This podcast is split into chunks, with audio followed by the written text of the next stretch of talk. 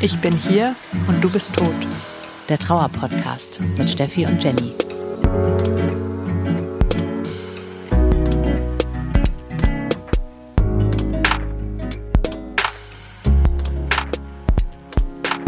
Herzlich willkommen im Club, in dem ihr niemals sein wolltet. Wir sind Steffi und Jenny, die Macherin hinter dem Podcast.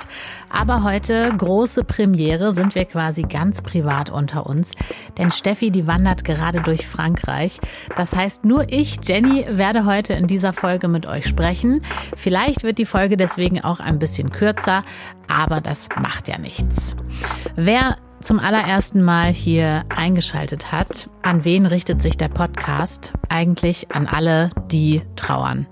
An alle von euch, die jemanden verloren haben, den sie lieben, ohne den sie sich ihr Leben nicht vorstellen können, die gerade vor vielen Fragezeichen stehen, vor vielen Herausforderungen. Ihr seid auf jeden Fall hier. Herzlich willkommen in diesem Club, in dem wir alle nicht sein wollen, aber schön, dass ihr den Weg hierhin gefunden habt. Der Podcast richtet sich auch an Angehörige. Das heißt, wenn ihr sagt, hey, ich möchte gerne meine Freunde unterstützen oder Familienmitglieder oder ich möchte einfach wissen, was man in diesem Fall machen kann, wenn man in irgendeiner Form Unterstützung leisten möchte, dann freuen wir uns auch sehr an dieser Stelle. Ich spreche da auch im Namen von Steffi, dass ihr da seid und zuhört, denn das ist wirklich ganz großartig. Denn Trauer ist eine ziemlich komplizierte Sache, nicht nur für die Leute, die trauern, sondern auch für die Angehörigen. Bevor es losgeht mit der Folge, noch eine kleine Bitte an euch. Damit der Podcast von noch mehr Trauernden gefunden werden kann, wäre es total super, wenn ihr dem Podcast eine gute Bewertung gebt. Das ist wichtig für den Podcast-Algorithmus, denn der zeigt dann, ich bin hier und du bist tot, weiter oben in der Liste an. Und auf diese Weise können andere Trauernde diesen Podcast leichter finden. Ihr kennt das alle selber. Manchmal hat man so wenig Kapazitäten, sich mit irgendwas zu beschäftigen. Da ist es natürlich umso wichtiger, dass der Zugang zu diesem Podcast ziemlich einfach ist und Menschen uns sehr, sehr leicht finden können. Das Thema der heutigen Folge liegt mir eigentlich schon länger am Herzen, muss ich sagen. Und deswegen freue ich mich sehr, dass wir das jetzt äh, besprechen. Und zwar geht es um die Frage, was passiert eigentlich in unserem Kopf? Was passiert in unserem Körper, wenn wir trauern? Man wird ja so ein bisschen zwischendurch zu so einem kleinen Zombie und ja, darum soll es heute in dieser Folge gehen. Die Trauer wirkt sich ja wirklich auf alles aus. Wir gucken mal, auf welche Bereiche genau und nehmen uns dann im Anschluss so einzelne Aspekte nochmal genauer vor. Genau, also Trauer wirkt sich aus auf Körper und Geist. Das erlebt natürlich jeder, der trauert am eigenen Leib. Ihr habt es wahrscheinlich selber alle schon erlebt. Beispiel ist der Appetit. Manche haben total Bock auf Essen, manche sind so Essen geh weg, aber auch der Schlaf kann darunter leiden und unsere Konzentrationsfähigkeit. Wir haben ja schon öfter mal im Podcast von Trauerdemenz gesprochen. Also im Grunde alles, wozu wir körperlich und geistig imstande sind, ist betroffen. Ja. Fangen wir mit dem Geist an. Ähm, Trauer kann zu kognitiven Störungen, heißt es so schön, führen. Das bedeutet beispielsweise, dass man sich nicht mehr konzentrieren kann. Man hat regelrechte Konzentrationsstörungen. Vielleicht habt ihr das selber bei euch bemerkt. Vielleicht wart ihr eine Weile nicht im Job und seid dann zurückgekommen und musstet erstmal wieder reinfinden und auch überlegen, hm, wie viel kann ich mich eigentlich konzentrieren am Stück? Ähm, vielleicht braucht ihr jetzt auch mehr Pausen. Das ist auf jeden Fall ganz normal.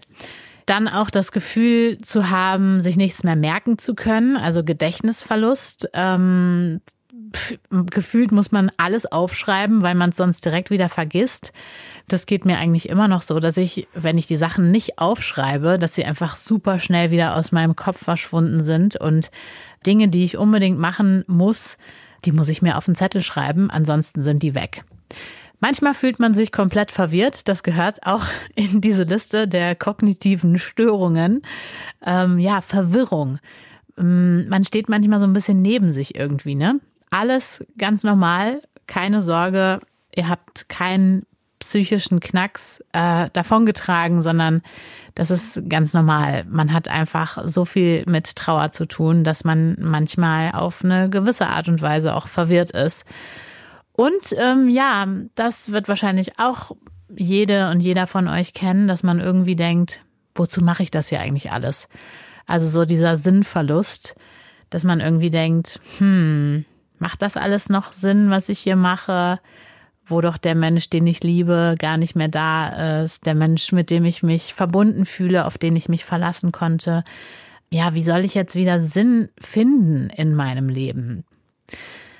Kommen wir zur körperlichen Ebene. Die Trauer hat auch große Auswirkungen auf den Körper, beispielsweise Schlafstörungen. Ich weiß nicht, wie es euch da geht, aber einige haben Probleme einzuschlafen, weil sich einfach im Kopf alles dreht und wendet und man nicht in den Schlaf findet oder man findet in den Schlaf und wacht zwischendurch ständig wieder auf oder fühlt sich tagsüber permanent müde. Also Schlafstörungen können eine Folge sein einfach aufgrund der großen Trauer. Genauso auch Erschöpfung, was auch so ein bisschen zusammenhängt. Klar, wenn ich ähm, nicht viel schlafe, bin ich tagsüber erschöpft.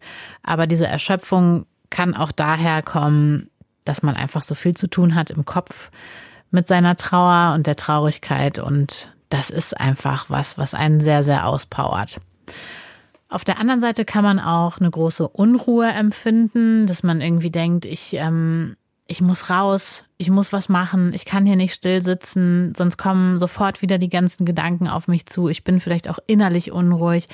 Manche haben auch Atemprobleme, Herzverdauungsprobleme können auftreten. Also man sagt ja auch sowas wie Liebe geht durch den Magen. Ne? Also ich glaube, das kommt nicht von ungefähr, dass man dann auch ähm, Verdauungsprobleme beispielsweise bekommen kann, wenn es einem einfach lange schlecht geht. Und die Trauer kann sich da eben auch auf diese körperliche Ebene auswirken. Genauso auch Appetitlosigkeit, was ja auch mehrere Folgen hat. Also gar nichts zu essen, gar nichts essen zu können oder ganz viel auf einmal zu essen. Das bringt natürlich auch die körperliche Ebene aus dem Gleichgewicht. Ansonsten Herzrasen, Kopfweh, Schwindel, Magenschmerzen, alles, was man sich vorstellen kann, kann auch eine Auswirkung der Trauer auf den Körper sein. So viel zu dieser Liste. Ich würde sagen, wir gucken uns jetzt mal einzelne Punkte noch separat an und fangen an mit dem Schlaf. Also Schlafstörungen, das ist natürlich ein Riesenproblem. Das kennen viele von euch, die trauern, dass man entweder gar keinen Schlaf findet, zu viel, zu wenig oder wenn man schläft, dass man auch fiese, fiese Albträume hat oder das Gefühl, ich kann einfach gar nicht mehr schlafen oder ich will nur noch schlafen. Das andere Extrem, das kann natürlich auch sein. Und was dann auch noch mit dem Schlaf äh, einhergeht, ist natürlich das Aufwachen, was auch äh, schwierig ist, denn es gibt gerade am Anfang immer wieder das Problem, also so habe ich das erlebt und ich habe das auch von einigen gehört, die ähm, ja auch in der Situation waren, dass sie eben einen geliebten Menschen verloren haben, dass wenn man aufwacht, kurz die Hoffnung hat, alles ist wieder wie vorher. Es war alles nur ein fieser Traum. Das äh, hat nichts mit der Realität zu tun. Und dann, bam, kommt aber die Realität eben doch um die Ecke und man merkt, okay, doch, derjenige ist tot. Das finde ich oder fand ich gerade am Anfang ein schrecklichen Moment, so dieses Aufwachen, du willst eigentlich irgendwie klarkommen und in den Tag starten und dann kriegst du erstmal so eine Realitätsklatsche. Also das ist auf jeden Fall hart. Das mit den Albträumen ist natürlich auch ein Problem, was wahrscheinlich viele kennen und macht euch da keine Sorgen, wenn ihr diese Albträume habt, wenn die auch manchmal sehr merkwürdig sind. Also ich habe auch die verrücktesten Sachen geträumt. Ich habe auch ähm, häufig geträumt, dass jetzt meine komplette Familie stirbt. Also jede Nacht ist gefühlt jemand anderes gestorben im, im Traum.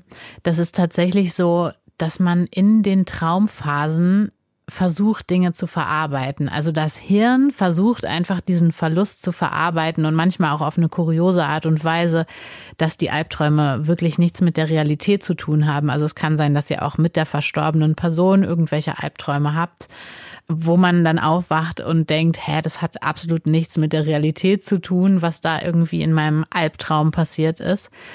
Ja, in diesen Phasen des, des Schlafs versucht eben euer Hirn den Verlust zu verarbeiten. Also das nur als Hintergrund, falls ihr Albträume habt. Das ist quasi die Erklärung dazu. Und das Problem mit dem Schlafmangel, das kennt man natürlich nicht nur in Phasen der Trauer, sondern das kennt man auch vielleicht, wenn man früher irgendwie mal das Gefühl hatte, so ich habe jetzt wenig Schlaf bekommen, weil irgendwie auf der Arbeit viel los war oder so. Das wirkt sich natürlich negativ aus auf den Körper, auf den Geist, denn eigentlich ist Schlaf ja eine große Erholungsphase und Schlafmangel führt dann zu Stress. Und wenn man in Trauer ist und sowieso total gestresst ist, ist es natürlich eine Abwärtsspirale. Das kann man relativ schlecht durchbrechen, weil man kann ja nichts dafür, dass man trauert und dann auch noch den Schlafmangel hat. Aber dadurch ist eben das Stresslevel im Körper sehr, sehr hoch. Das gleiche gilt natürlich auch beim Thema Ernährung, muss man sagen. Wo wir auch beim nächsten Punkt sind, den ich mir gerne etwas genauer mit euch anschauen wollen würde. Und zwar ist das das Thema Essen. Äh, viel Essen, wenig Essen, Appetitlosigkeit, maßloser Appetit, das ist quasi der zweite Punkt. Ich weiß, dass manche Trauernde unter Stress total viel essen, ähm, um das irgendwie zu kompensieren oder warum auch immer oder einfach um irgendwas zu machen. Andere essen nichts. Ich persönlich, das habe ich ja auch schon öfter hier im Podcast erzählt, bin jetzt so nicht so unbedingt der Esser. Ähm, das ist tatsächlich so, dass ich jetzt nochmal darüber nachgedacht habe, dass ganz am Anfang, als mein Freund gestorben war, war es wirklich so. Das klingt wirklich wahnsinnig krass, aber mir war Kauen zu anstrengend. Also ich hatte nicht die Kraft zu kauen. Ich konnte einfach nichts essen. Und deswegen habe ich Smoothies getrunken. Ich hatte eigentlich immer Smoothies zu Hause. Ich konnte nichts kauen. Das Einzige, was ich die ersten Monate zu mir genommen habe, war wirklich äh, ja diese Form der Flüssignahrung, weil irgendwo drauf zu beißen, es war eine riesige Anstrengung und ja, das ist auch eine Auswirkung, die Trauer eben haben kann. Und klar, das dann dazu geführt, dass ich auch fast nichts gegessen habe. Der dritte Punkt ist auch was, was ich schon angesprochen habe, aber ich glaube, das ist was, was auch vielen so geht. Deswegen wollte ich es nochmal genauer hervorheben. Und zwar ist das diese Trauerdemenz. Der äh, Begriff ist natürlich ein bisschen lustig, ehrlich gesagt auch. Es ist schon kurios, dass man sich auf einmal nichts mehr merken kann. Namen, also manchmal steht eine Person vor mir, die ich eigentlich kenne und ich denke mir so, ah, wie war jetzt nochmal der Name? Oder auch Termine, ne? Das ähm, habe ich vorhin schon mal gesagt und das haben wir auch schon öfter im Podcast gesagt. Man kann sich eigentlich nichts mehr merken. Man braucht für alles eine Erinnerung im Handy. Super peinlich ist es auch, wenn man irgendwie im Supermarkt steht und sich so denkt, hm, hinter mir ist voll die lange Schlange. Ich habe gerade meine, meine Karte, meine EC-Karte zum Bezahlen da äh, auf das Gerät gelegt. Wie war nochmal meine PIN-Nummer? Ja, das ist natürlich furchtbar. Oder wenn man sich fragt, wo habe ich mein Auto geparkt und ich weiß nicht, wie oft ich schon meine Brille gesucht habe. Auch ganz schrecklich. Oder auch, wollte ich jetzt diese E-Mail beantworten oder habe ich das schon getan? Also man weiß es einfach nicht mehr. Die Trauer wirft alles im Kopf total durcheinander. Man fühlt sich crazy. Man kann sich an nichts mehr erinnern. Man hat eine Aufmerksamkeit wie so ein Kleinkind, habe ich manchmal das Gefühl. Ähm, die sind ja auch dafür bekannt, dass sie sich irgendwie kurzzeitig für irgendwas begeistern und dann sind die schon wieder auf und davon und machen das nächste. Ja, so habe ich mich in etwa gefühlt. Weniger lustig, aber mit einer ähnlichen Aufmerksamkeitsspanne. Und man fühlt sich, was mit diesem ganzen Chaos natürlich zusammenhängt, so, als hätte man seine Identität verloren. Also wenn man die ganze Zeit denkt, ich kann mir nichts mehr merken, ich weiß nicht mehr, wie die Leute um mich herum heißen, ich kann mich nicht mehr konzentrieren, ich weiß nicht mehr, was mir eigentlich Spaß macht, ich weiß nicht mehr, wer ich bin, dann kann man natürlich das Gefühl bekommen, als hätte man seine Identität verloren das ist natürlich schwierig, sich das irgendwie wieder zurückzuerkämpfen. Und ich glaube, das ist ein langer Weg. Und ich würde sagen, es ist ein Weg, auf dem ich definitiv immer noch unterwegs bin. Warum macht das Hirn das, kann man natürlich fragen. Es hat eine eingeschränkte Kapazität, leider, und vernachlässigt im Prinzip, und das ist die große Erklärung, ähm, warum ihr nicht verrückt geworden seid, sondern euer Hirn vernachlässigt alles, was nicht überlebenswichtig ist. Ja, also alles, was nichts damit zu tun hat, zu begreifen, was da gerade in eurem Leben passiert ist, also diesen, diesen starken Verlust zu begreifen, das fällt einfach hinten über. Und deswegen fallen so viele Sachen aus eurem Hirn raus und man kann sich so schlecht konzentrieren oder sich eben nichts mehr merken. Das Gute ist, das ist was, was sich zum Glück mit der Zeit wieder ein bisschen verändert. Also diese ganz, ganz, ganz geringe Aufmerksamkeitsspanne, die man am Anfang hat, kurz nachdem derjenige gestorben ist, das kommt peu à peu zurück. Also das ist kein Ist-Zustand. Wenn wir jetzt noch mal einen Schritt zurücktreten und uns das alles so ein bisschen aus der Ferne anschauen, dann gucken wir mal, wie wir das Ganze jetzt irgendwie zusammenfassen können. Das Gute ist, wir sind schon mal alle nicht verrückt. Das finde ich ist schon mal immer ein guter Satz, ähm, wo man sagen kann, alles klar. Dinge laufen aus dem Ruder, mein Hirn, mein Körper, alles macht irgendwie komische Sachen, aber nein, wir sind nicht verrückt. Unsere Körper reagieren einfach auf diese absolute Ausnahmesituation. Die Frage ist, bleibt das für immer so? Das ist eine Frage, die ich mir auch anfangs oft gestellt habe ähm, und ihr wahrscheinlich auch, weil man sich ja auch in dieser ähm, Situation nicht auskennt. Man weiß ja nicht, wo geht die Reise hier hin. Da kann ich nur sagen, hoffentlich nicht. Hoffentlich bleibt das nicht für immer so. Aus eigener Erfahrung können wir euch sagen, Nein, das bleibt nicht für immer so. Es gibt Sachen, die sich auf jeden Fall verbessern, körperlich und geistig zum Beispiel Megan Devine, die wir ja auch äh, mit ihrem Buch It's Okay That You Are Not Okay hervorgehoben haben, schon in einer Folge, hat zum Beispiel geschrieben, bei vielen Menschen dauert es mehrere Jahre, bis ihre kognitiven Fähigkeiten wieder annähernd hergestellt sind. Okay, es kommt jetzt nicht innerhalb von wenigen Tagen oder Monaten zurück, aber es kommt irgendwann zurück. Ich finde, das ist doch schon mal eine aufmunternde Sache. Übrigens, auch ein Nebeneffekt von Trauer ist es, man klappt ein Buch auf, liest eine Seite und versteht absolut gar nichts. Deswegen haben wir uns ja auch entschieden, diesen Podcast hier zu machen.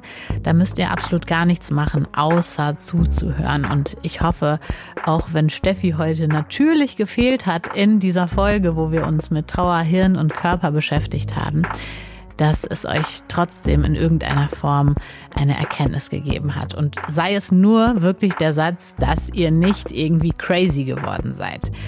Nächstes Mal wieder gewohnt, Steffi und Jenny gemeinsam. Bis dahin sage ich aber an dieser Stelle, macht's gut, eure Jenny.